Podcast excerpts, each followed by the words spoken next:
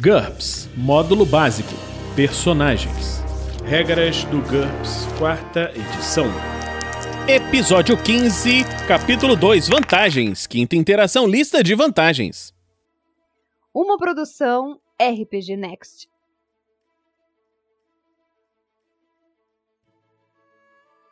Fala galera, estamos de volta a mais um episódio das regras do GURPS quarta edição. Vamos continuar com a lista de vantagens. A próxima vantagem que nós vamos falar é a vantagem chamada Arrebatador. Ela custa 80 pontos. O personagem com essa vantagem tem o poder de encontrar qualquer item pequeno que desejar de um mundo alternativo e arrebatá-lo, fazendo atravessar dimensões. Esses objetos não provêm do mundo do personagem, mas sim do universo paralelo anônimo. E por esse motivo o personagem nunca pode intencionalmente tirar uma coisa de uma pessoa específica. Essa vantagem não permite ao personagem visitar mundos alternativos. Ele só pode roubar objetos desses locais. Para realizar essa ação de arrebatamento, ele precisa se concentrar durante 10 segundos e visualizar com clareza o objeto desejado. Esse objeto precisa caber nas mãos do personagem não pode pesar mais do que 2,5 kg. Uma das mãos do personagem precisa estar livre. Se as duas estiverem amarradas, ele fará o teste com uma penalidade de menos 3.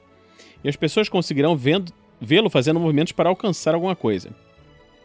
Ele em seguida deve fazer um teste de IQ para a tentativa de arrebatar. Se ele estiver buscando informações de qualquer tipo, o mestre deve fazer o teste no lugar do jogador. Isso aí nós vamos falar daqui a pouquinho. Independente do IQ, um resultado maior ou igual a 14 é sempre um fracasso. No caso de um sucesso, o objeto desejado aparece na mão do personagem no alcance de suas mãos. No caso de um fracasso, o personagem não consegue nada. Numa falha crítica, ele arrebata o item errado, que não oferece perigo imediato, a menos que o personagem estivesse tentando obter alguma coisa perigosa. Independente do sucesso ou do fracasso, cada tentativa de tentar fazer um arrebatamento custa 2 pontos de fadiga. Quais são os itens que podem estar disponíveis para essa vantagem super roubada? Teoricamente, o personagem pode conseguir qualquer coisa, mas na prática, alguns objetos são tão difíceis de encontrar que nem vale a pena tentar. O personagem tem grandes chances de arrebatar qualquer objeto existente ou que já existiu em seu próprio mundo, um substituto razoavelmente similar. Se o objeto desejado não for muito comum, o mestre pode impor uma penalidade a esse teste de IQ. Por exemplo, o item é significativamente diferente de qualquer coisa que já apareceu em seu próprio mundo.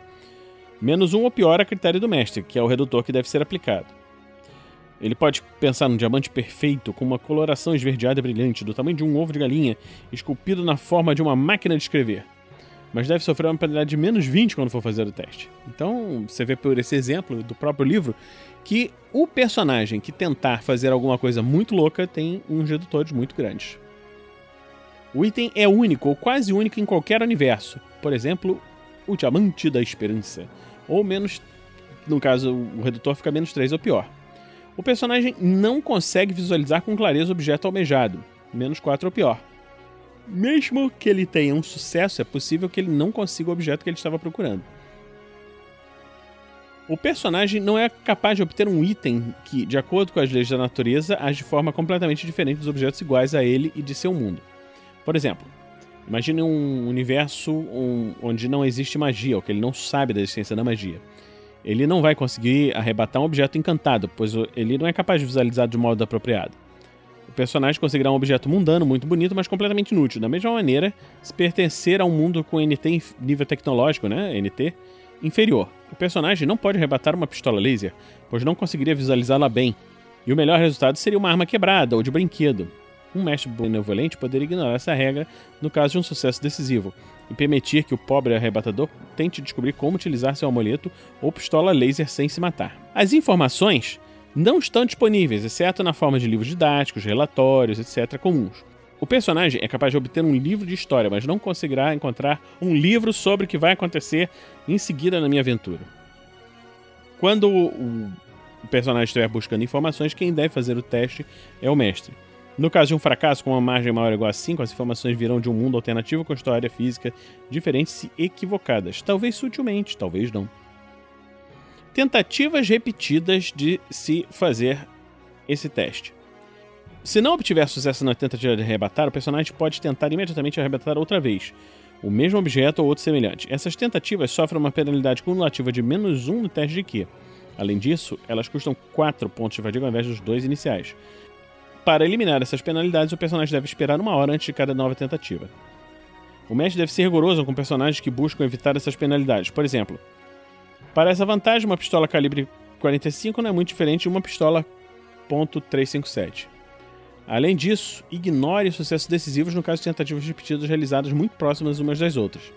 Se a ação de arrebatar que está sendo tentada for muito penosa, não há outra opção a não ser aguardar uma hora antes de cada tentativa.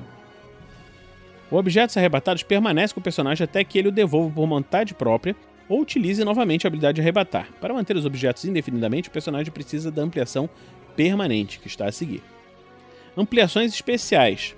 Permanente. Os objetos arrebatados não desaparecem quando o personagem utiliza novamente a habilidade. O mestre tem habilidade para proibir essa limitação, pois ela permite que um único arrebatador junte uma riqueza descomunal arrebatando objetos pequenos e valiosos. Essa ampliação custa mais 300%. Algumas limitações especiais. Atordoamento. O personagem fica mentalmente atordoado após o sucesso em uma tentativa de arrebatar. Menos 10%. Especializada. O personagem só pode arrebatar um determinado tipo de objeto e não pode arrebatar uma determinada classe de materiais. Por exemplo, somente metal, menos 5%. Somente dinheiro, menos 10%. Somente armas, menos 10%. Somente informações, menos 20% exceto metais, menos 20%, é somente coisas azuis, menos 25%. O mestre é quem estabelece o valor dessa limitação, com base nas diretrizes apresentadas nas limitações acesso. Essas diretrizes da limitação acesso vão ser vistas no episódio posterior. Imprevisível. No caso de um fracasso no teste do IQ, o personagem obtém alguma coisa, mas não o item desejado. Quanto pior o fracasso, mais diferente será o objeto. Se o personagem queria uma pistola carregada, um fracasso com uma margem de 1 pode resultar em uma pistola descarregada. Um fracasso com uma margem de 2 talvez resulte em uma pistola d'água, uma margem de 3 em um manual de tiro, e assim por diante. Uma falha crítica pode resultar em uma granada ativada. Qualquer falha crítica é perigosa, independente do que o personagem estava planejando. Menos 25%. Peso inferior. O limite de peso do personagem é inferior a 2,5 kg. Limite 1,5 kg. O modificador fica menos 5%. 1 kg 10, menos 10%. 500 gramas, menos 15%. 120 gramas, menos 25%. 30 gramas, menos 30%.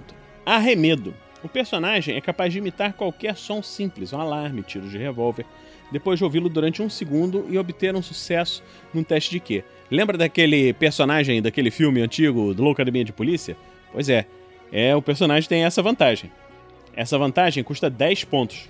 Ele também consegue imitar vozes se ouvi-las por 10 segundos, seja ao vivo, seja por meio de uma gravação ou remotamente se considera um sucesso no teste de Q.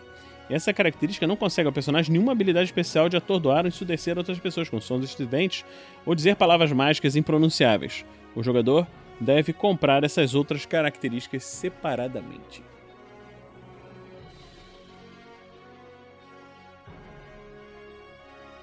Pessoal, nós vamos terminar hoje por aqui porque as próximas vantagens são vantagens muito importantes que nós vamos falar no próximo episódio.